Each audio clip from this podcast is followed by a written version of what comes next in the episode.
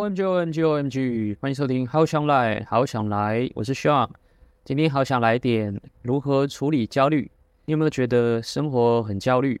想过为什么会这样？还是你已经习以为常，认为这是很正常的事情？你有没有尝试过改变自己的心态来减轻压力？我想和你分享及讨论一些人们普遍对生活焦虑的原因及心态，以及一些可以帮助你放松和开心的方法。首先，我们要了解什么是焦虑。焦虑是一种正常的心理情绪反应。当我们面对不确定、不可控制或有威胁的情况时，就会产生。焦虑可以让我们更警觉和准备好应对危险，但是如果过度或持续，就会影响我们的身心健康。焦虑的症状包括心跳加快、呼吸困难、出汗、颤抖、胃痛、头痛、失眠等。那么，为什么会对生活有所焦虑呢？最主要的原因是什么呢？根据心理学家的研究，我们会因为一些不明确或是不合理的原因而感到焦虑，有以下几种：第一，工作压力。现代社会的竞争和要求越来越高，许多人觉得自己必须不断的工作和学习，才能保住自己的职位和收入。同时，他们也要面对各种工作上的挑战和困难，如期限、目标、同事、上司等，这些都会让人感到压力和焦虑。第二，人际关系。人是社会性动物，我们需要和别人交流和互动，才能感到归属和支持。但是人际关系也不是一帆风顺的，我们可能会遇到各种冲突和问题，如争吵、分手、背叛、孤立等，这些都会让人感到伤心和焦虑。第三，未来不确定，人生充满了变数和不确定性，我们无法预知未来会发生什么，因此我们可能会担心自己的健康、财务。事业、家庭等方面是否能够顺利和幸福，这些都会让人感到不安和焦虑。第四，自我期待。每个人都有自己的梦想和目标，也都有自己的价值观和标准。但是有时候我们可能会对自己要求太高，我们可能会觉得自己不够好、不够成功、不够完美，觉得我一定要做到完美，不然的话别人一定会嘲笑我。如果我失败了，就没有未来了，等等。那这些想法往往是往往是我们自己给自己施加的压力，这些都会让人感到不足和焦虑。第五，社会与他人期待。从小我们的教育文化与家庭观念都要求我们一定要有一定的人设，例如小时候要乖巧懂事听话有礼貌，用功念书读好学校，找大公司高薪高职位，要结婚生子成家立业等等，大家都耳熟能详的人生范本。那我可以分享我曾经有过的焦虑来源。第一个是我的身高，高中以前都还好，但高中开始大家就会开始很在意外表啊、发型、穿着打扮。那身高更是不用说。嗯，因为我本身爸妈都不高，我爸一百六十八，我妈一百六，加上我小时候完全不会运动，都是宅在家打游戏那种，吃的也很随便，每次都熬夜晚睡。以至于我的身高跟我爸一样，但以前可能因为够瘦，所以身材比例看起来不至于矮。但二十岁以后，就因为开始会在意各种说法，像是男生没有一百七十五就是算半残啊，啊，男生太矮就是交不到女朋友啊，就会开始觉得有点自卑。那会恨不得自己能多一点身高啊，就会开始学怎么穿看起来显腿长啊，鞋子塞增高鞋垫啊，买厚底鞋啊等等。那第二个是工作和结婚。以前单身的时候还好，后来我交了一个，就是我前一个，也是我目前最后一个。那那时候交往也是快三年。原本我是都做餐饮服务业，那我是都属于不想要升迁做管理职那种。一是没兴趣，二是怕麻烦，就是觉得有工作就好的那种。但后来。因为有认真想过，应该要结婚，就觉得应该工作要找一个大企业，又有升迁管道。那于是就去某知名连锁咖啡厅。那加上我有亲戚是内部公司的高层主管，想说可以请他帮忙一下，靠关系，以后比较好升迁。最后在快退伍前就有些面试上了，但没想到的是，我退伍时也分手了。所以，那因为那时候已经讲好要去了，所以就没想很多，还是就去了。那因为其实我本身就是根本没有兴趣啦，所以那时候做的很痛苦，然后又加上失恋，结果不到三个月我就离职。那那时候刚退伍，没收入，又失恋，然后工作又不顺，那真的觉得自己一无所有，很低潮。那时候的心绪状况很不稳，甚至还有想轻生的念头。那大家听到这边可能。认识我的人都会吓到，觉得怎么可能？但也放心，因为我现在能坦然的说出来面对，就代表我已经觉得这是过去了，只是分享一种经历过程而已。那么我们通常对焦虑都会有下意识的认为是不好的，但其实也有正面的影响。那焦虑也有它的好处，只要适度掌握，就可以让你的生活更丰富。第一个是焦虑可以提高你的警觉性和注意力。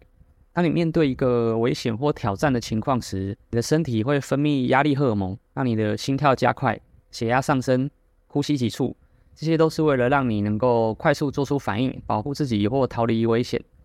这种战或逃的反应是人类的本能，可以帮助我们在危机时存活。所以，当你感到焦虑时，其实是你的身体在帮你准备应对困难。那第二，可以促进你的学习和记忆。研究发现，适度的焦虑可以增强大脑的神经传导物质，如血清素、多巴胺。这些物质可以提高大脑的可塑性和记忆力。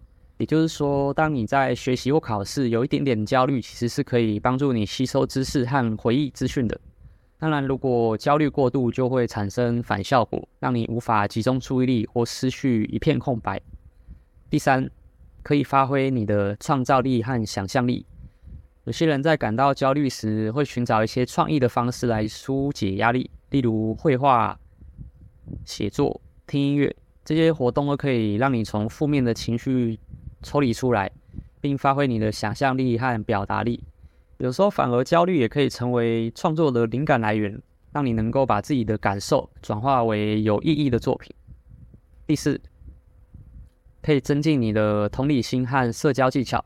当你经历过焦虑的滋味，你就更能够理解和关心其他人的感受，尤其是那些也有焦虑问题的人，你会更愿意倾听他们的心事，给予他们支持和鼓励。同时，你也会更积极地寻求他人的帮助和陪伴，建立更深更深厚的友谊和信任。这样你就不会感到孤独或无助，而是能够享受社交的乐趣。那讲完正面的影响，我们来看负面的影响有哪些？焦虑可以表现在情绪、行为、认知和生理方面。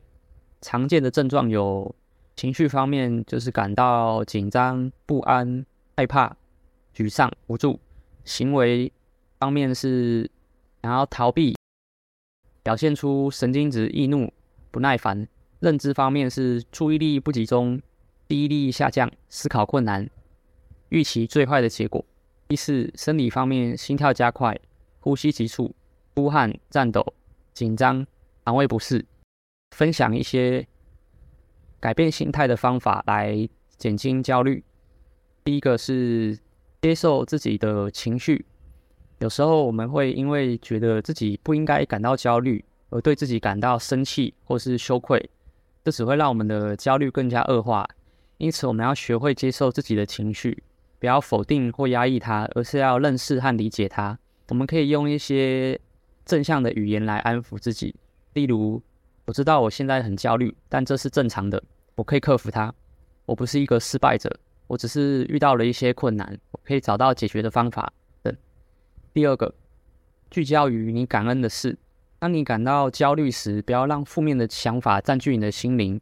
这点我知道是很困难，就跟叫生气的人。冷静是一样的，只有处在情绪当下时才懂。因此，我们可以尝试找出事情的正面和希望。例如，你可以想想自己的优点和成就，或者想想有哪些人和事让你感到感恩或是快乐，这样可以让你提升自信和幸福感。第三，放松身心。当你感到焦虑时，尝试放松自己的肌肉和呼吸。例如，你可以做一些深呼吸。瑜伽、冥想，或是散步、跑步、骑脚踏车。那我自己是做重训，或者听一些爵士乐，或是环境 BGM，看一些迷片，玩 RPG 游戏等，然后偶尔吃垃圾食物，但是尽量不要啦，就是这样可以让你减少暂时的减少压力和疲劳。第四，寻求帮助。当你感到焦虑时，我们容易是把自己关在自己的世界里，因此需要尝试和别人分享和沟通。例如，可以找一些信任和支持的人，或是像家人、朋友、老师、同事，向他们诉说你的困扰和感受，或是听听他们的建议和鼓励，这样可以让你获得安慰和力量。或是找朋友喝酒，千万别喝自己喝，会越喝越想不开。但也不要一遇到焦虑就喝酒。那我知道很多人会怕麻烦，会觉得跟别人诉说或是找别人诉苦，就是会造成别人的困扰。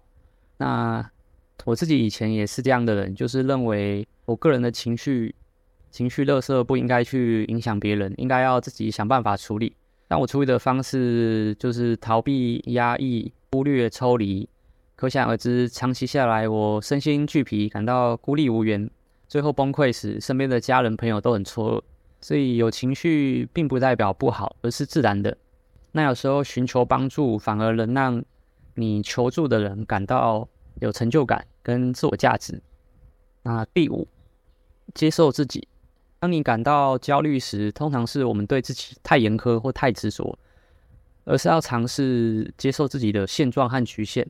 例如，你可以认识到自己是有一个缺点，但也是有价值的人，或者认识到生活其实是一个有挫折，但是也有成长的过程。试着做一个完整但不完美的人，因为完美并不存在。这样的认知建立可以让你减少自责和失望。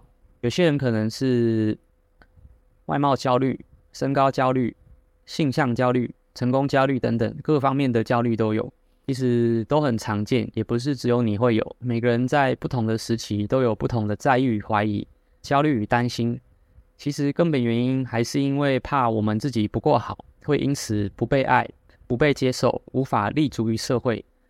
自我接纳并不是消极的说你就什么都不用做就好，而是内心坚定的知道自己的特质、喜好、状态、能力、适合的跟喜欢的、不喜欢的，不管是自我或是社会认定的好或不好、帅或美，其实都知道那是自己的一部分。那是一种坦然与自爱，就像父母一样，无论小孩如何，都是无条件的爱与包容，只希望我们过得平安快乐。健康生活，所以假如我们本身并不喜欢，你认同其中的版本，而强迫自己去执行，就会感到挣扎与拉扯。那如果又是家人的期许，基于华人社会的孝顺观念，父母命不可违，为了避免内疚、自责与冲突，以及他人的异样眼光，有时我们会没有勇气去坚持我们想做的事。只能无奈的妥协，说服自己是环境、他人的压迫与现实所致。虽然生活中类似的压力是不可避免，在日常中，在他人跟自我之间摆荡也是常态。但我们似乎忘了，很多时候，最终的行动选择权还是在我们手上，无法假他人之手。就像你不想吃的东西，即便在你眼前，但是你不张口，仍然是不会去吃下去的。我也明白，有时候是因为情势所迫，可能怕吵架，怕伤害对方，怕被讨厌，想被认同，很多心理因素交错影响。但最终的最终，只要我们试着慢慢练习，选择自己想要的，一点一点的拒绝其实不喜欢的人事物，我相信勇气的肌肉就会像健身一样，慢慢长出来，慢慢的有力量及成长。最后帮大家总结重点。我们可以调整思考方式。有时候我们的焦虑是由于我们对事情的看法过于负面或不切实际的过度想象与揣测，因此可以尝试用一些不同的思考方式来取代。例如，从不同的角度看问题，不要只看到一面。第二，用事实和证据来支持或反驳自己的想法，不要只凭感觉或想象。第三，认识自己的能力和限制，不要过高或是过低的估计自己。第四，设定合理和可达成的目标，不要给自己太大的压力。第五，学会接受不完美和失败，不要苛求自己或他人，以上就是一些可以帮助你改变心态来减轻焦虑的方法。那么，我希望你能够尝试实践它们，并且坚持下去。我相信，如果你能够做到，你就能够克服焦虑，并且享受生活。最后，我想以一句话来结束这则内容：生活不是等待暴风雨过去，而是学会在雨中跳舞。我希望这句话能够带给你一些启发和动力。那谢谢你的聆听，祝你开心每一天。